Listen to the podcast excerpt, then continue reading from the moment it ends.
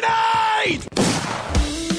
Yes, King vai vencer a partida! É inacreditável o que vem jogando o time da NTZ! Fallen, stop blowing my mind! The man from Brazil, Brasil! Colterra, the man, the myth, the beast! Fala galera do GE, estamos aqui para centésima, décima sexta edição do Early Game. Dessa vez a gente vai falar sobre FIFA, tanto sobre competitivo, sobre quanto o novo lançamento aí que está para chegar, o FIFA 23. Comigo hoje eu tenho o repórter e produtor, craque também no FIFA, Matheus Tiburcio. Fala PH, fala pessoal.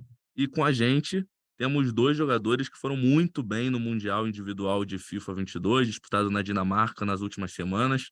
Paulo Neto e Yang. Paulo Neto da Atlanta e Yang da SPQR. Paulo Neto se apresenta aí para a galera do GE, depois o Yang pode ir na sequência. Fala rapaziada, tudo bem com vocês? Então, meu nome é Paulo Neto, sou jogador de FIFA profissional. Uh, eu represento a equipe Atlanta United, uh, que é uma equipe de futebol, né, que joga MLS. E estou aqui no FIFA já no cenário há alguns anos. E é isso. Bom, rapaziada, meu nome é Gabriel, mais conhecido como Yang, tenho 19 anos, jogo pela equipe da SPQR e tô no FIFA tem pouco tempo, sou novo um pouco no cenário, começando aí agora e graças a Deus tendo bons resultados aí, seguindo os passos de, dos caras bravos que nem o Paulo Neto, por exemplo, né? E aqui vamos começar falando do, do Mundial que vocês jogaram lá na Dinamarca, né? Primeiro vocês passaram pelos playoffs disputados em Londres e queria perguntar para vocês se vocês che... eu até entrevistei vocês um pouco antes e vocês já chegaram com uma expectativa de, de título, né? De, de ter essa experiência no, no presencial e ter confiança na gameplay de vocês, né? É, começando pelo Paulo Neto, como é que foi esse, esse playoff para você? Se foi importante para chegar no Mundial mais preparado? E, e para você também, Yang, pode já falar na sequência como é que foi essa experiência em Londres, primeiro antes de disputar o Mundial mesmo na Dinamarca.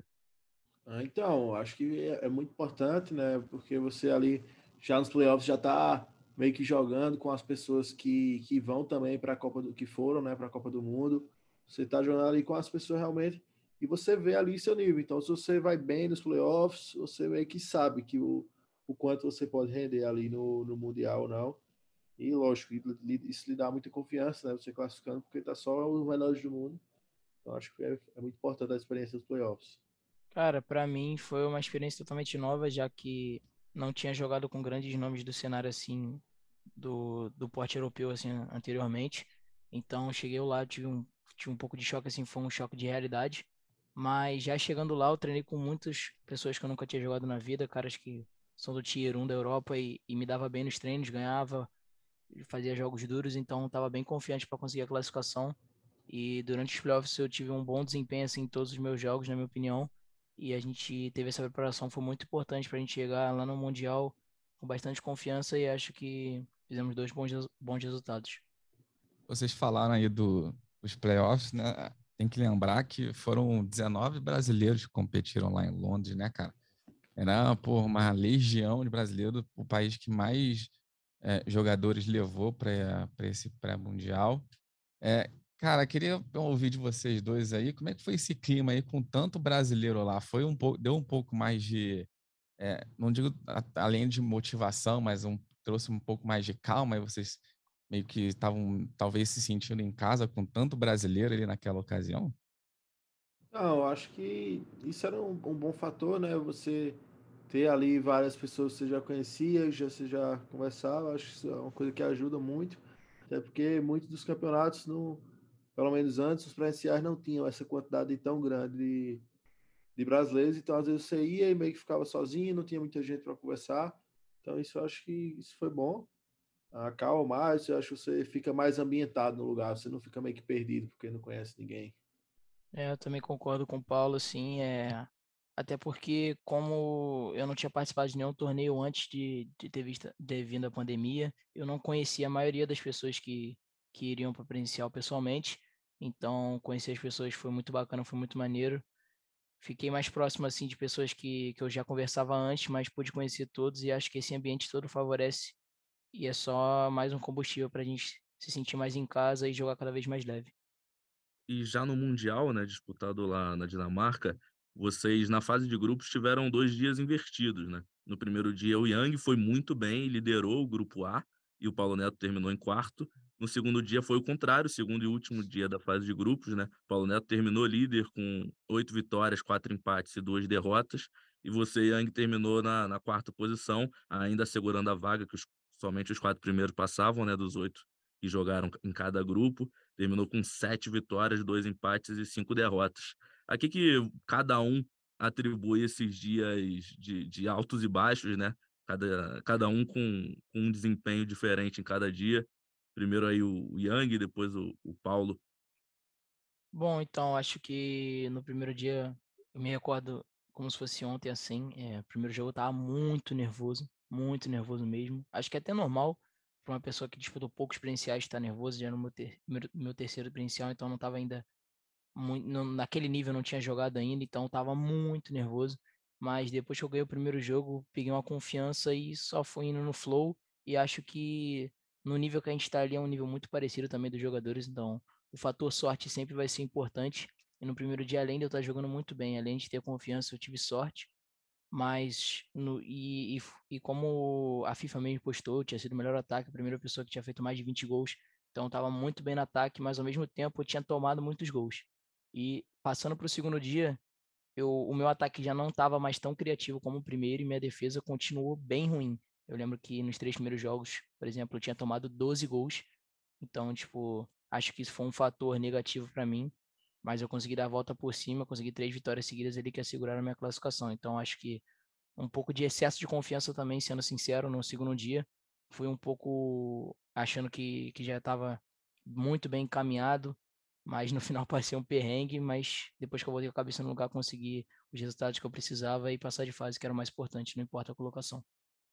Não, no meu caso, eu acho que uh, no primeiro dia, geralmente o que acontece nos torneios, eu tenho um começo mais lento assim, acho que de me adaptar, não sei. Eu começo meio frio, geralmente, o campeonato, eu acabei começando com um empate e uma derrota, foi um empate contra o holandês, Levi, e a derrota para Young, os quais eu achava que eram os dois mais difíceis do grupo. E, e depois desse jogo eu comecei a ver a minha primeira vitória e aí meio que eu dei embalada, eu consegui ainda bastantes pontos no, no primeiro dia. E isso me deu já confiança para o segundo dia. Já estava meio que quente no torneio, gameplay estava afiado e comecei o segundo dia muito bem. Acabei ganhando quatro jogos seguida. Aí acho que eu dei uma, uma disparadazinha na, na liderança. E aí foi, foi bom, assim, na fase de grupo, confiança estava alta, estava calmo também e já estava esquentado ali no torneio. Pois é, é estavam falando como é que vocês é, foram é, um pouco diferente de um dia para o outro. Isso aconteceu até com, com o Nicolas, né, cara? Que pô, começou mal no, no campeonato mas aí fez aquele segundo dia pô, primoroso para conseguir uma a, a, classificação, né? E depois, enfim, veio a, a ser vice-campeão. É, mas também, não sei se qual foi a visão de vocês ali, vocês estando lá, ali presente, é, em relação ao, ao Tex, né? A gente fala muito no, no competitivo de quanto o Tex chega bem nos campeonatos, né? Fez a, ali, chegou nas fases finais da, da E-Champions. E tinha uma expectativa muito grande em relação a, a ele é, nesse Mundial e, de novo, ele ficou pelo caminho, né? Ficou na fase de grupos. Eh, qual a, a, a, opinião de vocês aí que vocês percebem aí do, do, do jogo dele nesse, nessas fases presenciais de, de, grandes campeonatos e mais especificamente desse Mundial aí? O que está acontecendo com ele? Ah, eu vou responder então, já que eu não uh, Então, eu acho que ele ainda é muito, muito bom, jogador muito, muito acima da média. E acho que ele cresce muito nos presenciais, pode ver na, na Champions League mesmo. Ele foi lá, foi muito bem. Acho que foi em terceiro, né, da, da Champions League. Mas acho que no Mundial, não sei, o, o, nível é muito alto, então assim, não é porque ele caiu na fase de grupo que ele é melhor ou pior, mas ali realmente o nível é muito alto e acho que ele caiu também, tipo, muito, muito apertado. Foi, foi uma das classificações mais difíceis no grupo dele, porque ele precisava só empatar, acabou perdendo. Foi, foi bem confuso lá, mas eu acho que ele, que ele vem muito forte aí, ainda tá vivo aí no E-Clubs, tem Nations e próxima temporada ele vai vir muito forte também, porque ele é muito diferenciado. É, eu concordo com o Paulo, mas eu só tenho um porém assim. Eu treinei com o Tex, né, tava na mesa do lado dele. E, tipo, a gente é acostumado a achar o Tex já o melhor antes de começar o campeonato. E eu tinha notado, pelo menos na minha visão, que treinando com os caras, para mim, ele não era o melhor ali. Então, era algo que já podia. Tipo, não, não dava para saber que ele não ia classificar, até porque ele é o Tex e ele joga demais. Mas, tipo, no, no, na prateleira dos melhores assim que eu tinha colocado, eu tinha achado o Bachori assim muito forte, o Nicolas muito forte. Eu tinha achado o Tex um pouco mais abaixo, mas a gente nunca pode subestimar o Tex. E acredito que foi realmente por um detalhe assim, o grupo dele estava muito embolado. Ele só precisava patar e o Benny lá fez o jogo da vida dele, jogou demais contra o Tex e eliminou ele. Então acho que foi apenas um campeonato que ele não conseguiu ir tão bem. Como o Paulo falou, ele está muito vivo no clube junto com o Diogo, uma dupla muito forte. E no Enations também com a Inglaterra, ele vai vir brigando por título, então a gente nunca pode subestimar ele, porque ele é sedento por título e já já ele vai estar de volta no topo, eu posso ter certeza. E agora eu queria fazer uma pergunta meio polêmica para vocês, porque de vez em quando brasileiros e europeus têm algumas tretinhas no, nas redes sociais, principalmente por causa do, do número de vagas para o Brasil, para o Mundial. É, normalmente tem e o número em tese baixo para a Europa, né? Que tem muitos jogadores e eles dizem que tem os melhores jogadores. É, como é que foi lá? tinha algum jogador realmente assim, mala, chato pra caramba, ou, ou a galera europeia, africana é, e, e, do norte-americana também, que estava lá, como o Cris, é, tinha alguém muito chato? Tinha alguém que, assim, vocês achavam que ia ser, pô, maneiro e surpreendeu negativamente vocês? Como é que foi a experiência de conhecer essa galera ou pro Paulo rever essa galera? deixar o Paulo Neto responder isso aí, vou jogar essa bomba na, no colo dele aí. Ah, vai ter que falar também depois disso. Assim, pra ser sincero, é muito relativo. Eu acho que, que às vezes tem pessoas lá que são mais. Assim, acho que no geral a maioria das pessoas são bem, bem tranquilas. Uh, lógico que tem mais um. Acho que eu acho que tem mais a ver com a proximidade. Eu acho que quando você tem uma proximidade ali com a pessoa, fala com ela, uh, geralmente é tudo tranquilo assim. Ah, então, na minha visão, assim, eu também conhecia meio que a maioria deles, então acho que não tinha ninguém assim que eu dizer que era mala ou, ou algo do tipo. Acho que todo mundo ali era. Lógico, tem uns que você não tem a proximidade, então você acaba sem falar com essa pessoa, ou aí você acha que ela é mais chata, assim, mas no geral, o pessoal ela é tranquilo. Pelo menos o que eu achei. É, no meu caso, eu também, tipo, me surpreendi positivamente, né, com todos que eu conversei. É, eu conversei, com, conheci quase todos os jogadores, assim, coach também, conversei. aproveitei esse momento para conhecer, que eu não conhecia também. É, saber falar inglês me ajudou muito nesse caso, então eu conseguia conversar com todos lá no evento. E eu, eu me surpreendi muito mais positivamente que negativamente, por exemplo, com o Tex, assim, o pessoal falava que ele era meio mala, Conversei com ele, foi super tranquilo comigo, foi super gente boa. O Levi é outro cara que o pessoal no Brasil normalmente não vai muito com a cara dele, mas também um cara super nota 10. Então, assim, acho que surpresa negativamente não teve nenhuma, assim, um cara mala, assim, um cara chato. Todos os caras eu me surpreendi positivamente lá no evento.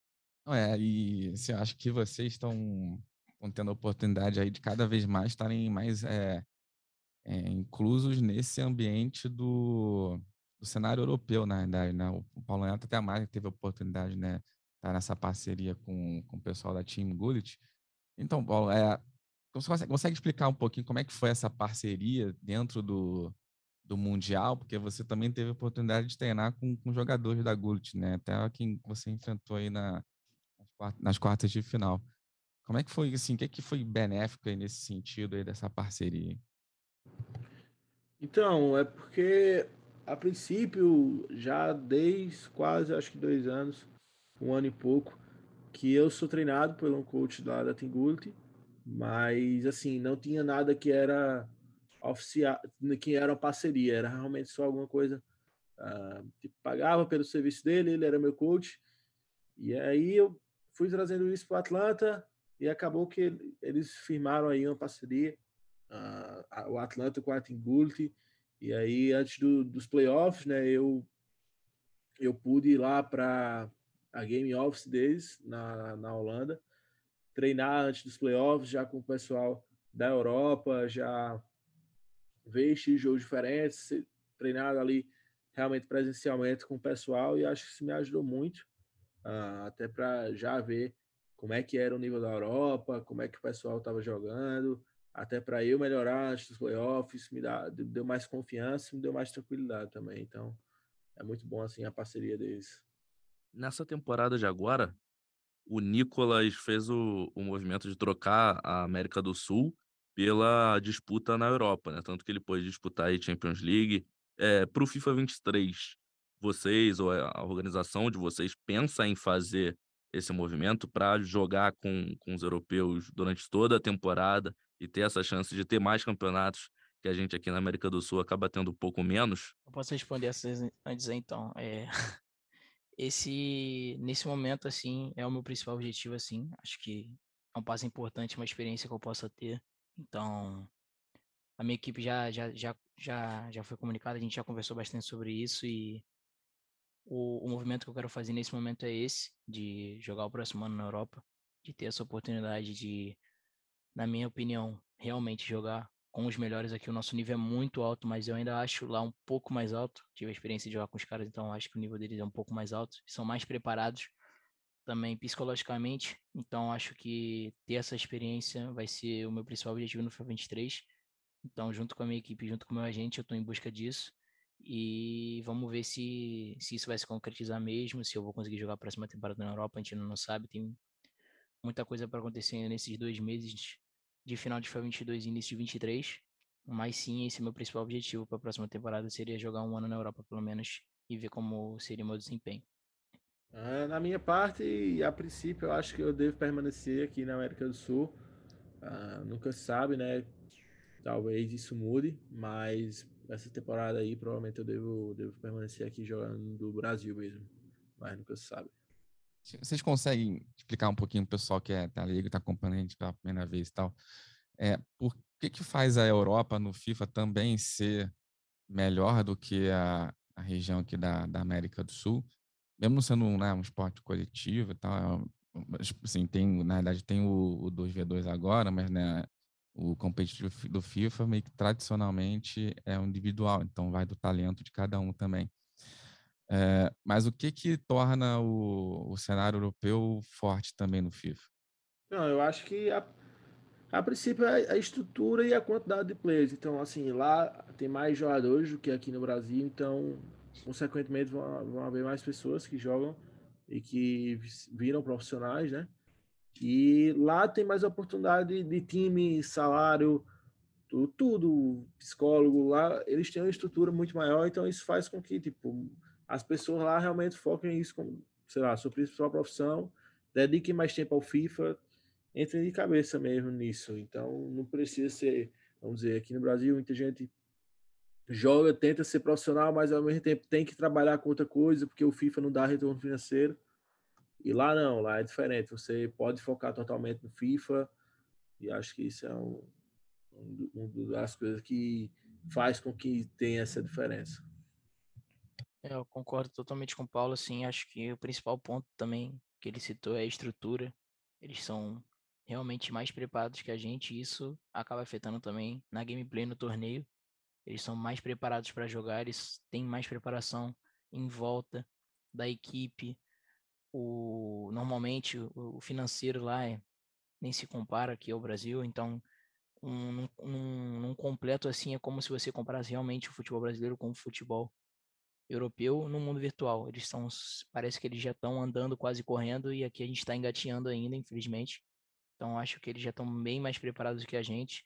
E esse movimento assim de brasileiros indo para lá fora, assim como o Bonano fez, argentino, o Nicolas fez, acho que vai cada vez ser mais natural porque realmente, é como eu gosto de falar, a nata realmente está lá. Então, eu acho que se você quiser viver mesmo, é muito difícil você conseguir isso no Brasil, poucas pessoas conseguem. Então, acho que se você tem essa oportunidade assim, você não pode deixar escapar também, porque vai ser uma experiência, uma oportunidade incrível, porque lá realmente parece que eles estão um pouco mais na frente da gente. Os servidores lá também afetam de alguma forma isso? Eu não sei, mano. Tipo, aqui antigamente, assim, a gente jogava com regiões bem longe, assim, Colômbia, até jogava com outros países, como Venezuela, que para jogar não era tão fácil. Se você ver, só tem dois servidores na América do Sul inteira, que são São Paulo e agora tem Buenos Aires, antes também não tinha. Então, acho que a quantidade de servidores pode sim ser um fator, mas acho que não é o fator principal, porque lá tem muitos países que jogam, por exemplo, na Europa Oeste, então você joga longe também de algumas pessoas, mesmo os países sendo bem juntos. Então, acho que não é o fator principal, assim, não seria o servidor, mas é um fator, assim, entre, tipo, que fa faz diferença, mas não é o principal fator. E como consertar essa, essa falta de investimento aqui no Brasil? Vocês acham que é culpa só das, das organizações? E a gente não tem, né, grandes organizações entrando no cenário de FIFA, como acontece em outros cenários, como de Valorant, por exemplo, que muitas organizações estão querendo entrar, comprar um time, investir. É, a Fúria, por exemplo, já está, a MBR, o Fluxo quer entrar, e a gente não vê isso no FIFA, né? A gente vê organizações pequenas sendo criadas e crescendo é, dentro do FIFA e se tornando importantes dentro do FIFA, como é o caso da, da SPQR, que o Yang joga, como é o caso da R10, da Tuzi, CM Esportes, são organizações que nasceram do FIFA e tentam crescer aqui dentro, mas é, vocês acham que falta mais da, um pouco da galera de organizações de esportes brasileiras olharem mais para o FIFA? Ou falta investimento e campeonatos e uma, uma ajuda da EA, uma força da EA para o FIFA ter mais visibilidade aqui no Brasil? Então, eu acho que, que não, isso não é culpa das organizações. Eu acho que o FIFA ele tem um público muito, muito grande, só que o público do FIFA ele não, não sabe do competitivo. Então, vamos dizer, a maioria das pessoas jogam FIFA gosta de jogar ali o modo carreira, joga offline, jogando com seu com um primo, com um amigo, mas elas não sabem nem que existe esse mundo competitivo. E aí faz com que uh, o, o jogo não, não tenha tanta visibilidade no competitivo, e sem visibilidade não tem como não ter renda, não tem como uh, ter visualização dos campeonatos, e isso é o que vale, isso é o que vai atrair investimento da organização, porque a organização vai se querer ser vista para, uh, sei lá, fazer um contrato de publicidade, uh, ser patrocinada. Isso é que vai gerar renda, né, para as organizações. E se não tem renda gerando, não tem renda para as organizações, não, não vai ter como ter, vamos dizer, uma estrutura melhor para os players. Então, assim, falta, eu acho, muito da EA também nessa parte, eu acho, de atrair mais o público para o competitivo. E, e é isso, com tendo visibilidade, acho que se tivesse uma liga brasileira no FIFA, isso ajudaria muito, porque os clubes se interessariam, os clubes brasileiros, e aí traria mais visualização né, para a gente. E acho que, o caminho seria por aí.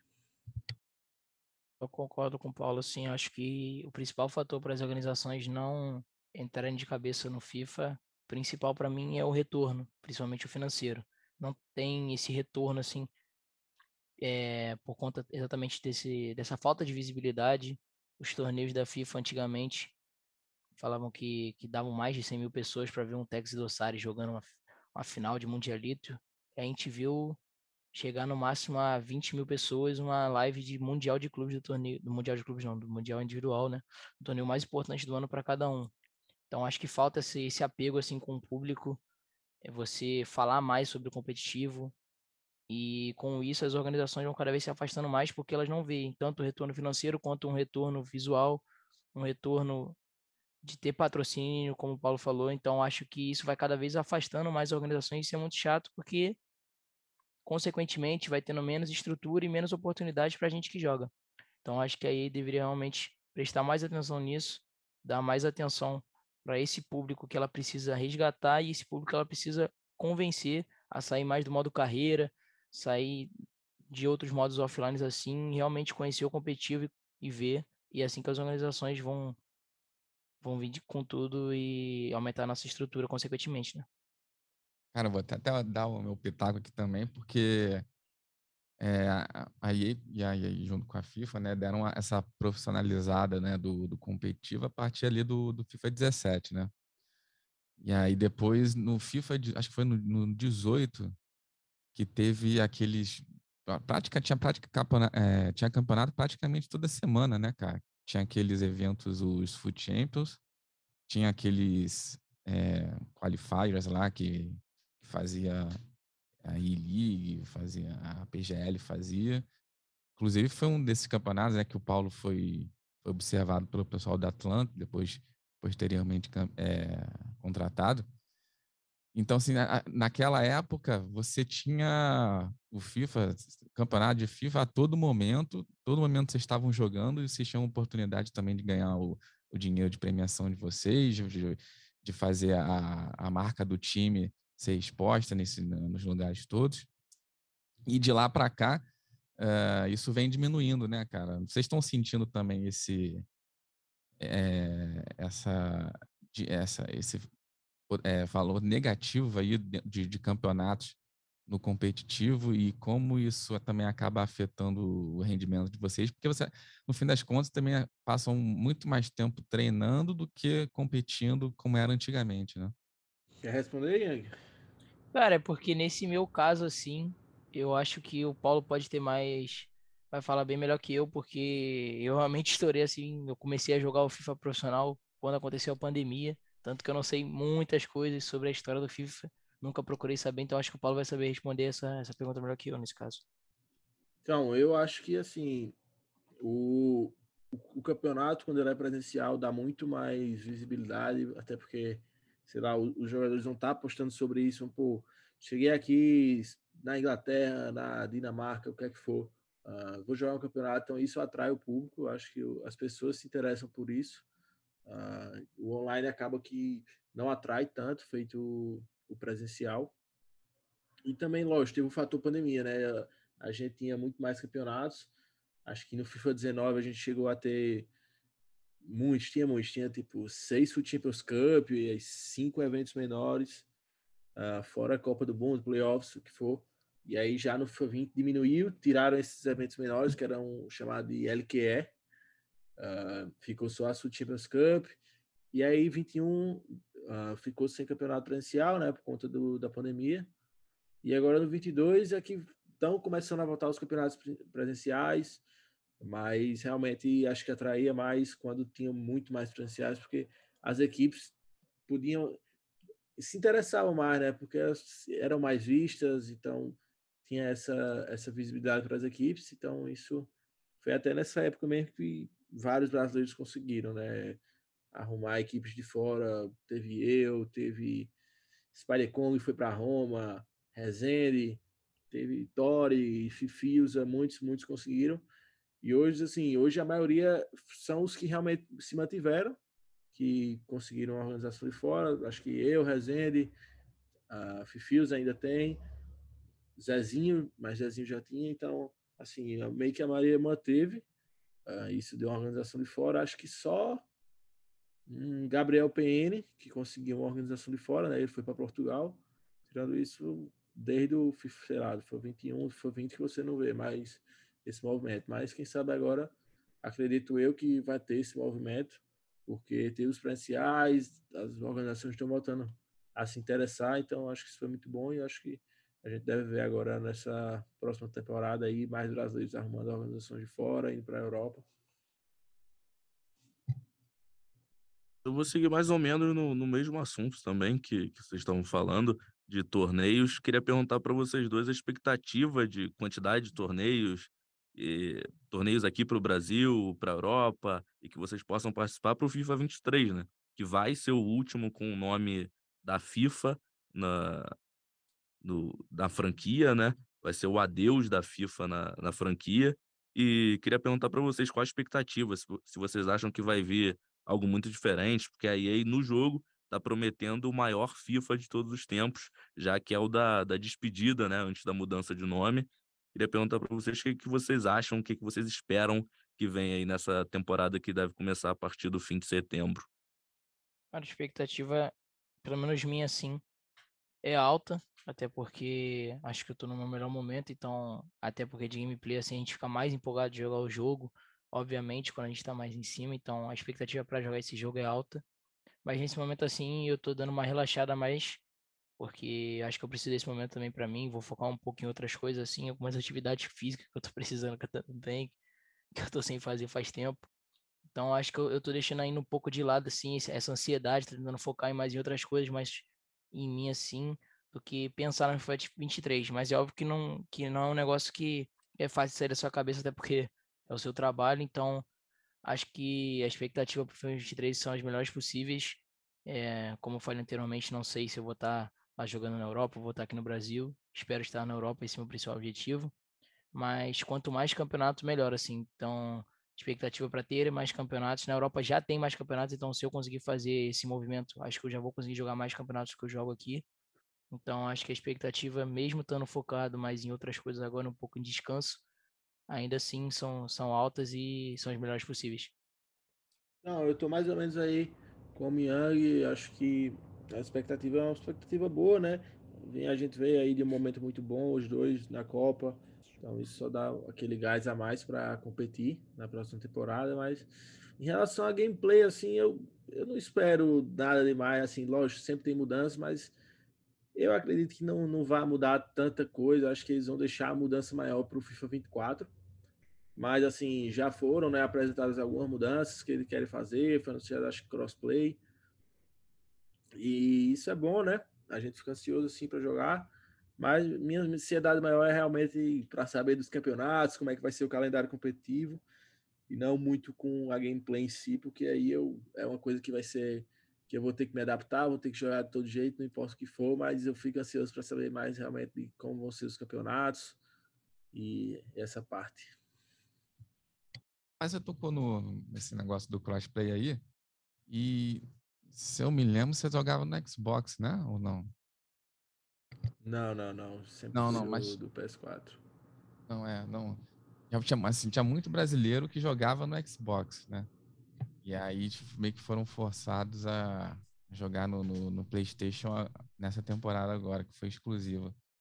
É, com o crossplay, vocês acham que vai mudar alguma coisa assim para vocês? Ou só vai realmente mudar para público casual? Pra ser sincero, eu acho que vai mudar só pro casual, assim. Ah, eu não sei se o crossplay vai entrar no competitivo também. Eu não sei se eles anunciaram isso. Não tô tão por dentro assim. E meio que assim, todo mundo que era profissional, ninguém deixou de ser profissional do FIFA porque mudou só pro PS5 e ninguém vai deixar também ou vai criar novos só porque talvez venha, né, mais gente que joga no Xbox. Mas assim, eu acho difícil porque realmente a maioria do público já migrou pro PS5. Então acho que é isso. Acho que é uma mudança mais que vai influenciar o, o público casual.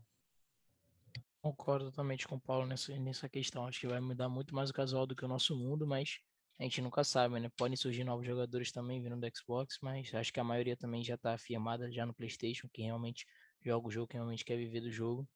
Então acho que essa mudança vai afetar mais o, o, o mundo casual do que o nosso. E como o Paulo já adiantou aí no 24, aí promete muitas coisas, né? Muitas mudanças de gameplay. Mas eu queria perguntar especificamente para vocês sobre o competitivo, né? Agora sem a FIFA, a partir de julho de, de 2023, aí não vai estar mais presa a, a fazer campeonatos com patrocinadores da FIFA, a, as regras da FIFA e algumas sanções e algumas pressões que, que a FIFA eh, impunha ali. E queria perguntar para vocês o que, que vocês esperam desse novo EA Sports FC, né? Um nome um pouco diferente da, da franquia. E que vocês esperam que isso venha a afetar no, no competitivo? Como é que vai ser agora sem a, o apoio da FIFA e sem as travas da FIFA também para 2024? Acho que vai mudar bastante coisa, assim. É... Acho que vamos, vamos viver um momento que vai ser de grande mudança para o mundo competitivo, porque, querendo ou não, a FIFA também promete criar um jogo e já teve uma fala, né, do presidente da FIFA que vai ser o melhor jogo de futebol que já foi criado na história, que eles vão criar é, de maneira própria, não mais com, com esse auxílio, com essa parceria com a EA. Então acho que vai ser um grande momento de divisão do competitivo. Acho que vai ser que nem aquela cena do Paul, do Paul Walker, né? Vai uma galera para um lado, uma galera para o outro. Então acho que que realmente vai ser de muita importância. Mas eu não, não, não gosto muito de pensar nisso. Acho que tem que pensar mais no, no 23, que está mais próximo. Mas acho que vai ser um momento de grande mudança, não só no cenário brasileiro, quanto no mundo todo. Que vão ter muitos jogadores que vão para um lado e muitos que vão para o outro. Acho que depende muito também de como vai ser o calendário, premiações, apoio, gameplay, quem se quem vai quem vai se quem vai jogar melhor em qual jogo. Então acho que tudo isso vai ser vai ser tem que ser visto mais para frente, mas acho que vai ser um grande baque assim para todos dentro do competitivo que estão acostumados a jogar um jogo só, já que querendo ou não, o, o FIFA nessa questão competitiva assim com o PES não tem muita competição, então acho que vai ser de muita importância também para que a EA também possa evoluir, ter uma competição à altura dela, como a FIFA promete ter. Eu tô com o Yang, eu acho que essa mudança é boa. Eu acho que a FIFA às vezes impede muita coisa para a EA, então a EA vai ter mais liberdade. E eu fico um pouco receoso porque eu acho que o nome FIFA é muito forte acho que é muito importante. Eu acho o nome FIFA, né, ter essa chancela da FIFA é muito bom, acho para visibilidade, para o jogo em si, mas realmente acho que isso vai, vai melhorar para a gente do competitivo, porque aí vai ter mais liberdade de fazer os campeonatos do jeito que ela quiser, uh, sem isso de se preocupar muitas vezes com patrocinadores e tudo mais. Então acho que isso vai ser muito bom. E lógico, se a FIFA realmente criar esse jogo que eles estão prometendo, isso também é muito bom, né? Porque vai criar uma concorrência que eu acho que o FIFA não hoje em dia não tem, é uma concorrência forte. E toda concorrência é, é bem-vinda, né? Até porque um, um, jogo vai querer ser melhor que o outro, um competitivo vai querer ser mais atrativo que o outro, isso só vai beneficiar a gente que joga o jogo. E é isso. Vocês se, se imaginam, é, não trocando de, de jogo, mas também jogando concomitantemente esses dois jogos, quando, quando te chegar nesse ponto? Digo competindo, assim, né? Competindo nos dois, nos, enfim ser, um, ser mais um atleta de, de um pro player de futebol virtual do que o pro player de um jogo específico? Não, essa é difícil, assim, eu, eu não imagino jogando outro jogo, pelo menos não por enquanto, né?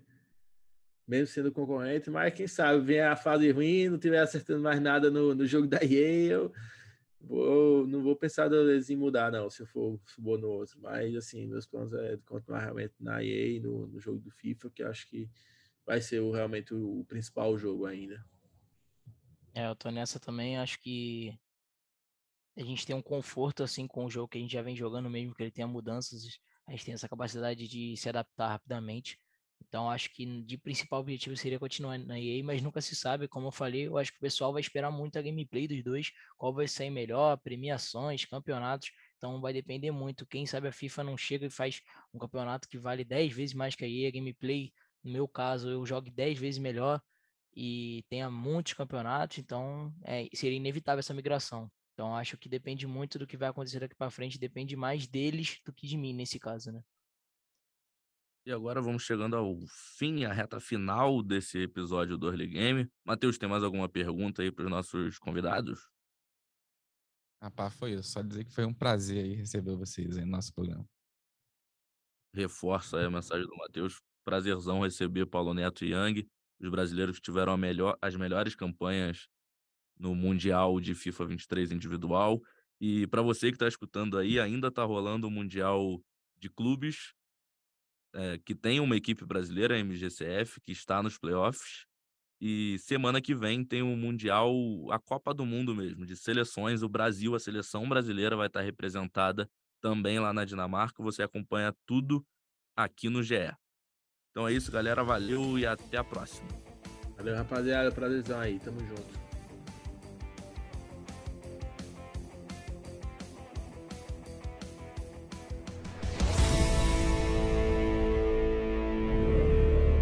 Time limit reached.